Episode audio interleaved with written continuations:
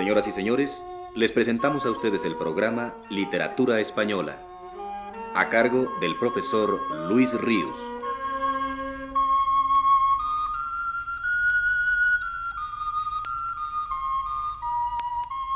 El profesor Ríos nos dice, Fue don Enrique Díez Canedo quien prologó el primer libro de Las Rosas de Hércules, obra póstuma del poeta canario Tomás Morales, al cual me referí en la plática de la semana pasada. Oigamos un fragmento de ese prólogo que es una síntesis crítica admirable de la personalidad creadora del autor canario.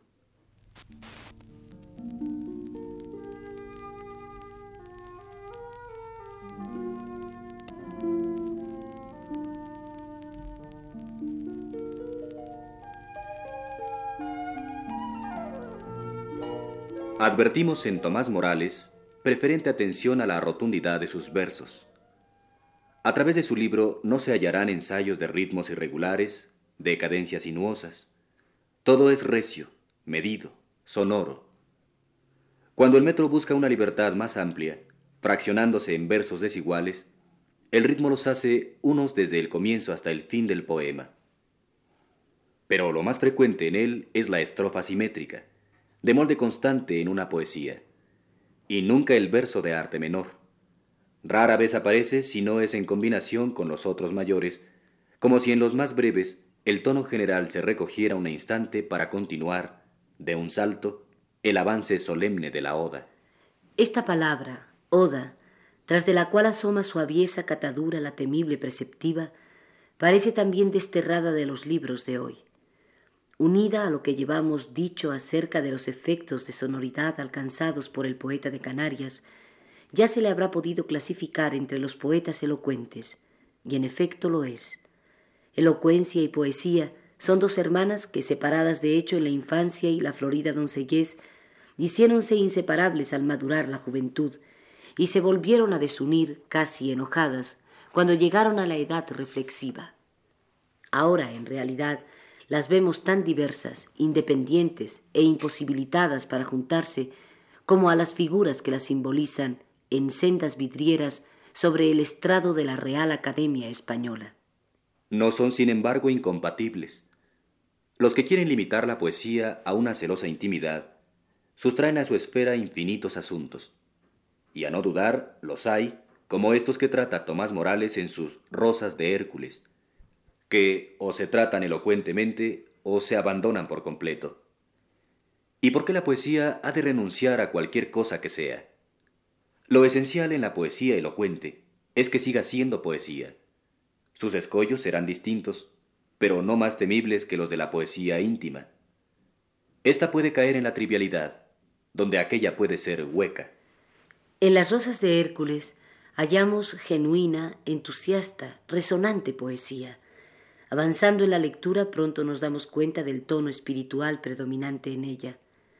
Tomás Morales, alumno de Darío solo en lo superficial, tiene sus profundos antecesores entre los poetas latinos, en Cátulo, en Ovidio, en los tardíos Ausonio y Claudiano.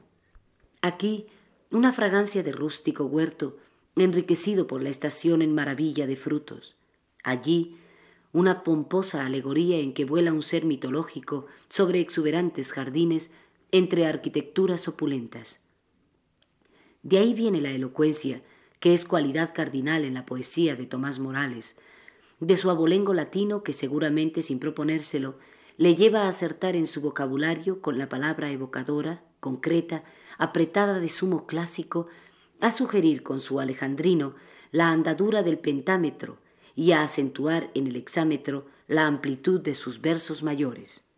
Las piezas más significativas de la colección, la Oda al Atlántico, la balada del niño arquero, la composición a Néstor, el canto a la ciudad comercial y sobre todo la admirable alegoría del otoño, son reveladoras de esa modalidad especial, de este puro abolengo latino, casi desaparecido de nuestra poesía, que da a los versos de Tomás Morales su imponente profusión barroca.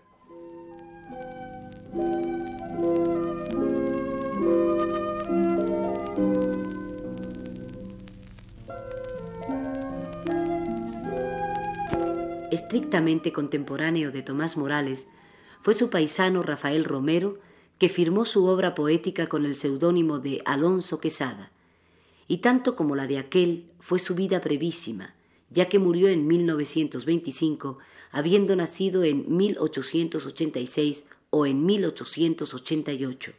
Nació en Las Palmas de Gran Canaria, y al decir de Germán Bleiberg, llevó una vida difícil, trabajando como empleado en una oficina inglesa, y la dureza de esta lucha se refleja en su poesía, que como escribe Federico de Onís, canta en voz muy baja lo cotidiano y familiar con un dejo de resignada ironía. En 1915 publica su libro de poemas, prologado por un amuno, El lino de los sueños. En 1919 aparecen sus Crónicas de la ciudad y de la noche, y en 1923 su poema dramático La Umbría. De su libro El lino de los sueños es este poema intitulado A la hora del ángelus.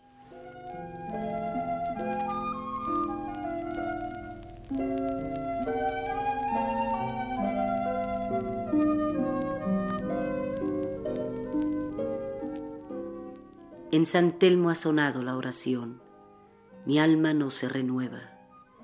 El cielo está cubierto y la memoria todo lo olvida por estarse quieta. La memoria en silencio es el instante de las cosas ciertas. Todo el amor, todo el dolor, oh amada, de tener un minuto en su carrera y oír cómo este toque de oraciones vibra perdido dentro del alma hueca.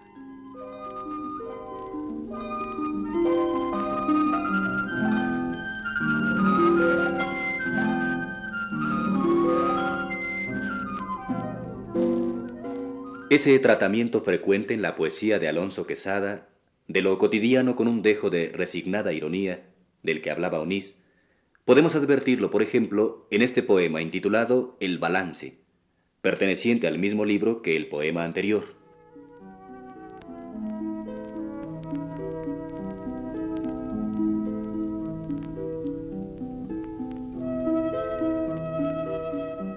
Estos cuarenta ingleses esta noche se juntan para hacer un balance porque termina el año. El trabajo nocturno, si es trabajo de números, tiene para estos hombres un voluptuoso encanto. Van llegando puntuales. Sobre las altas mesas van uniformemente los libros colocando. Luego sacan sus pipas. Reposados encienden y antes de dar comienzo beben un whisky agrio. La oficina está plena de luz y yo he venido, como todos los días, con bastante retraso. Ellos, que no toleran la indiferencia mía en su lengua, a mis modos, ponen un comentario. Y el más viejo de todos, el tenedor primero, jaranero divino, a mi entrada alza el vaso y con una postura de orador de Hyde Park grita Brindo, señores, por el amigo Byron. Los demás se sonríen. Una burla británica. Yo sigo a mi pupitre y empiezo mi trabajo.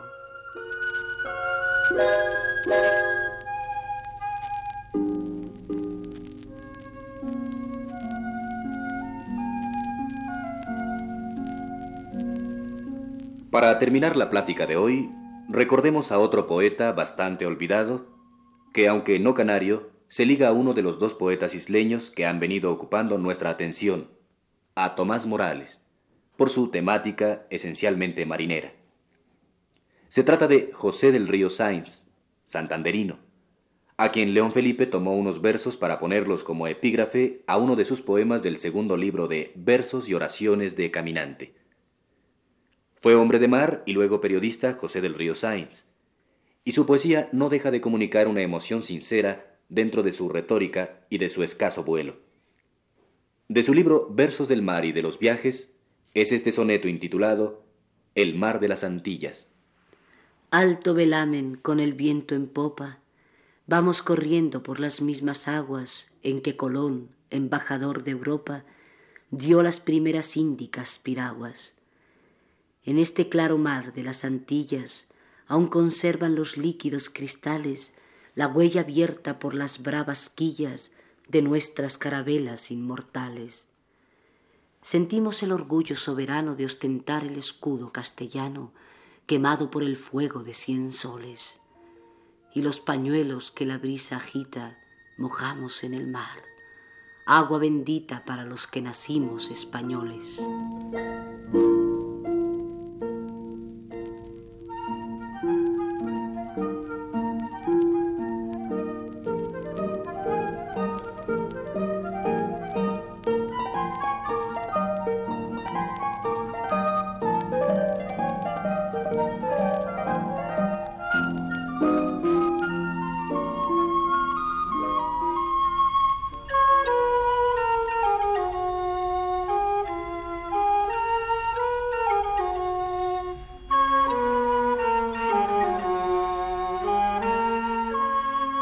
Les hemos ofrecido, señoras y señores, el programa Literatura Española, que prepara el profesor Luis Ríos.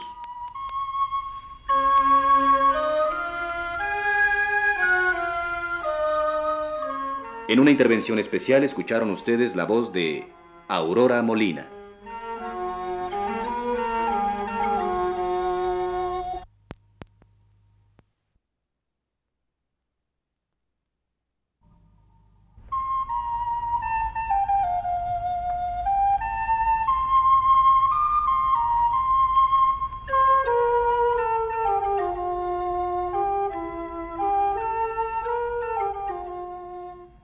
Buenas tardes, amable auditorio.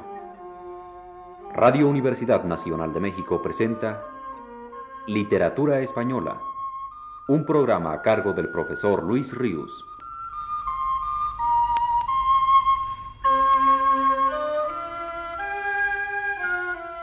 El profesor Luis Ríos nos dice en su texto más reciente, la poesía regional tuvo en España en los últimos años del siglo XIX y el primer tercio del XX una indudable importancia, por cuanto a su difusión y popularidad desde luego, pero también por la calidad que en ocasiones alcanzó en determinados poetas. Y si en general la crítica ofreció sobre todo reparos a este tipo de expresión, críticos notables y grandes creadores de inspiración muy distinta a la regionalista la elogiaron. De ese grupo de poetas, quien mayor fama alcanzó fue el extremeño José María Gabriel y Galán, que con el murciano Vicente Medina forman la pareja mayor de líricos que utilizaron la lengua dialectal y motivos de arraigo local en sus composiciones. De Vicente Medina, nacido en 1866 y muerto en 1936, escribe Federico de Onís. Pobre y de clase humilde, sufrió muchas privaciones. Vendió de niño periódicos en las calles y sentó plaza como voluntario a los 18 años.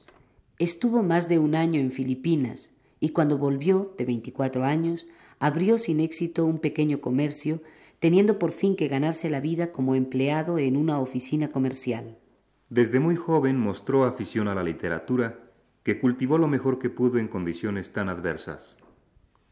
Cuando su paisano Azorín dio a conocer en Madrid los aires murcianos, 1898, de este oscuro literato local, y aparecieron estos en la biblioteca Miñón, acogedora de los nuevos escritores modernistas, Medina fue elogiado por Clarín, Unamuno, Maragall y muchos otros, y alcanzó una reputación que no han podido cambiar, aumentar ni disminuir sus obras posteriores.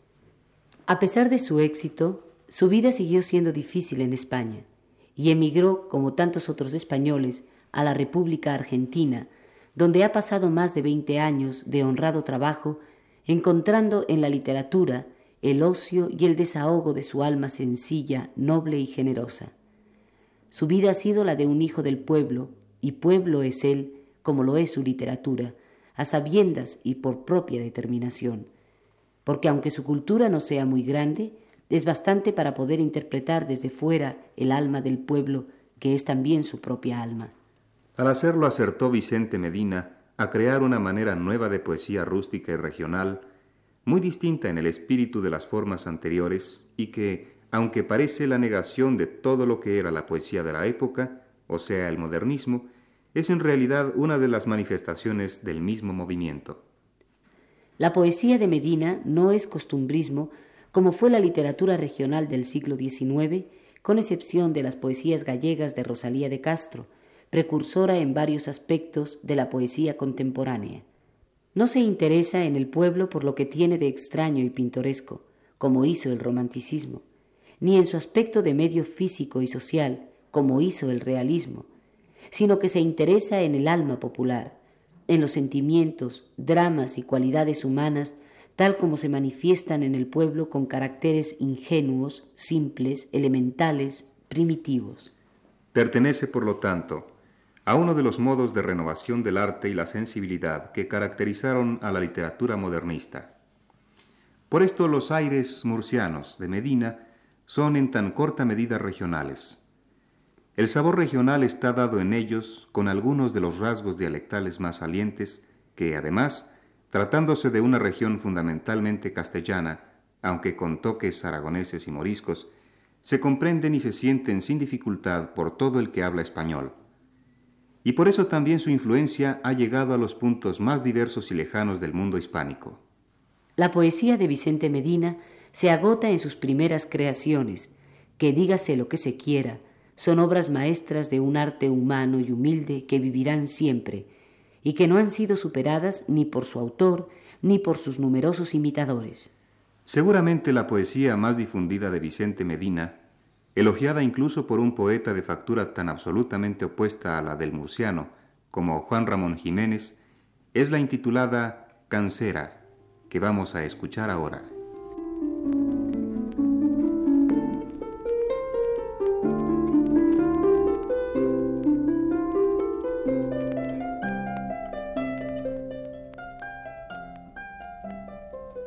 ¿Pa qué quieres que vaya? pa' ver cuatro espigas arrollás y pegás a la tierra, pa' ver los sarmientos ruines y mustios, y esnuás las cepas, sin un grano d'uva, ni tampoco siquiera sombra de ella, pa' ver el barranco, pa' ver la laera sin una matuja, pa' ver que se embisten de pelás las peñas. Anda tú si quieres, que a mí no me queda ni un soplo de aliento, ni una onza de fuerza, ni ganas de verme, ni de que me mienten siquiera la cosecha.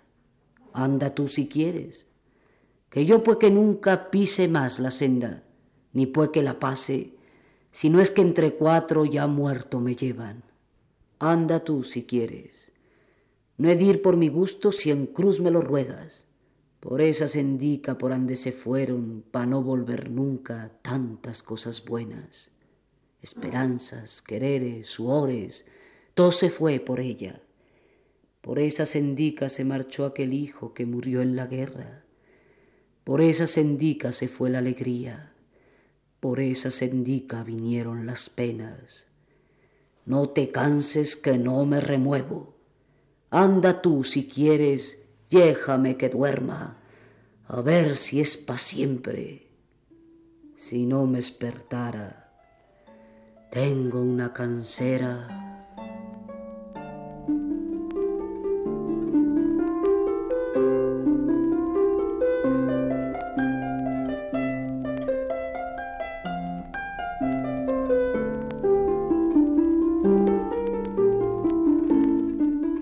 La bibliografía de Vicente Medina es cuantiosa y abarca después de la poesía principalmente el teatro.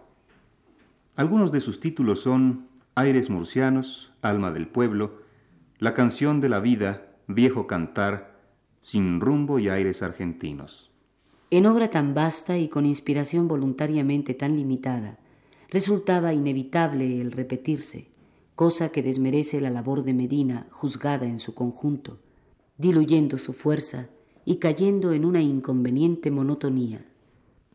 Si algo caracteriza a su obra, tanto como el dialectismo lingüístico, es el subrayado acento sentimental que si de expresión justa en algún poema excepcional como el que antes escuchamos, suelen casi todos los demás ofrecerse desbordante, excedido, por lo menos para nuestro gusto actual, como podemos advertirlo en este otro poema de Vicente Medina intitulado pobretico.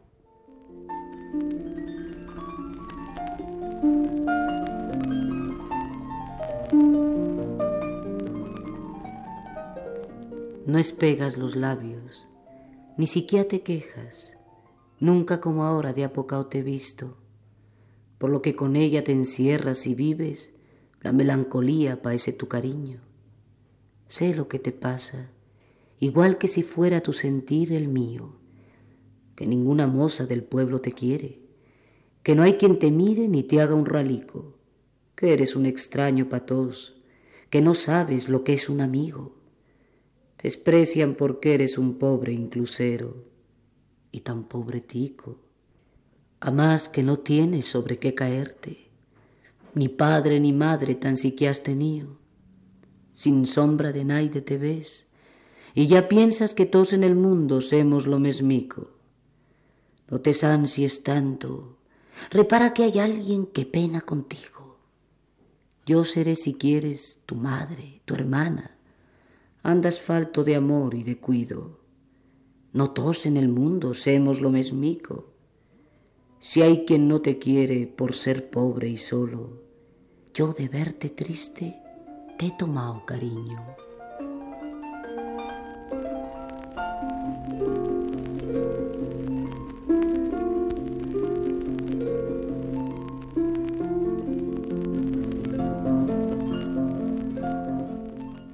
En muy contadas ocasiones se olvidó Medina de la lengua local murciana para componer sus poemas, y por cierto, con no mala fortuna tampoco. En esta poesía de expresión distinta hallamos también ese encuentro del giro rotundo, cortante, que es distintivo de este autor. Escuchemos para terminar la plática de hoy un ejemplo de ella. Se trata del poema intitulado Jactancia, perteneciente a sus aires argentinos, que dice,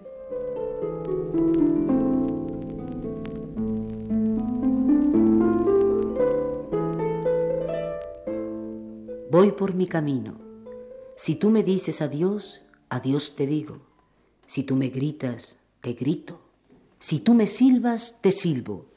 Canto si cantas y pongo a tu cantar mi estribillo. Si rumbas, rumbo. Si maldices, maldigo. Llevo la plata y el arma al cinto. Juego si juegas, naipe o cuchillo.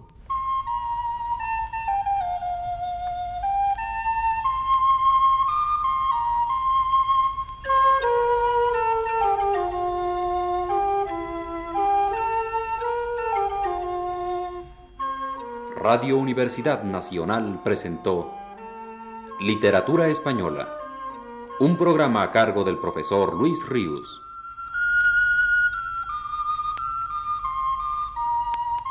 Escucharon ustedes las voces de Aurora Molina y Mario Vázquez. Les invitamos para el próximo sábado a las 18 horas. Buenas tardes.